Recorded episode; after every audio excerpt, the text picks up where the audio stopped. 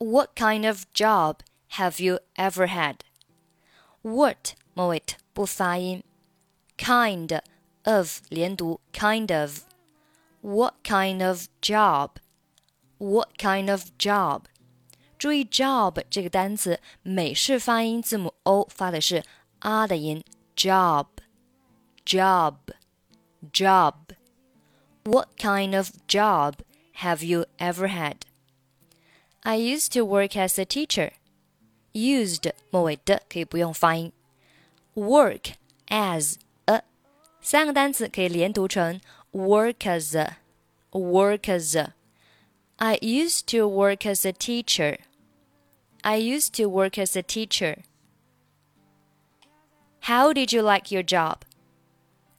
Did you 连读 Did you Did you like 末尾 不发音？How did you like your job？还要注意的是，这里的 how how 发的是双元音，ow 需要饱满一点。how 后面的 like like 是双元音，i i like。How did you like your job? Oh, if I hadn't moved here, I would have never thought of changing it. Hadn't 末尾 moved 末尾的可以不用发音。If I hadn't moved here, if I hadn't moved here，后面 I would have never thought of changing it. Would 和 have 连读是 would have would have， 大家可以看一下下面的这个发音笔记。Would have would have，因为这里的 have have 在连读的时候呢，会穿过 have 开头 h 的音和后面的啊和后面字母 a 对应的音连读。那这里 have have 它单独读这个单词的话呢，字母 a 对应的是梅花音 a，但是在句子当中 have 被弱读成了 have have have 就是 a 的音，所以 would 和 have 在这里是连读成了 would have would have I would have never thought of thought 和 of 连读 thought of thought of 整句话 If I hadn't moved here, I would have never thought of changing it. 好，第二个对话，What's your job? I am a teacher. I am a 三个单词可以连起来读。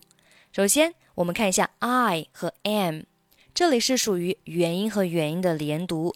那元音和元音的连读，它是分为两种情况，一种是以一结尾。一种是以 u 结尾，那我们看一下，这里是以哪一个结尾呢？很显然，前面的 i 是以一结尾的。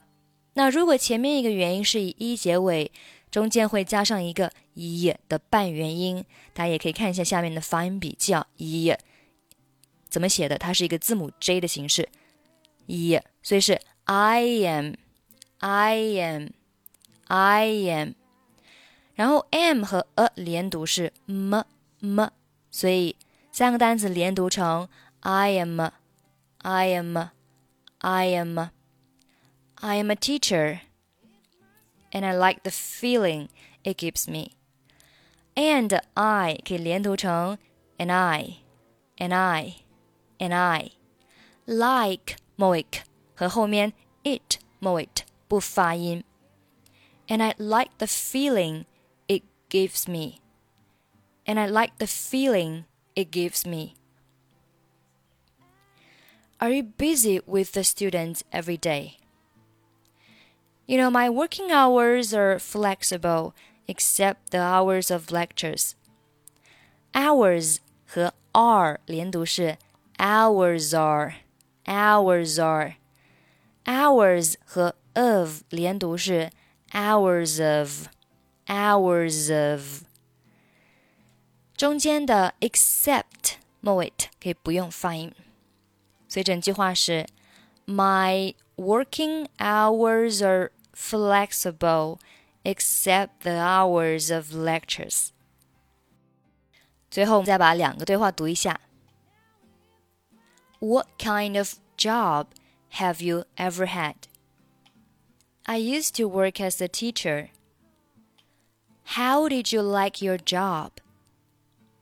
Oh, if I hadn't moved here, I would have never thought of changing it. What's your job?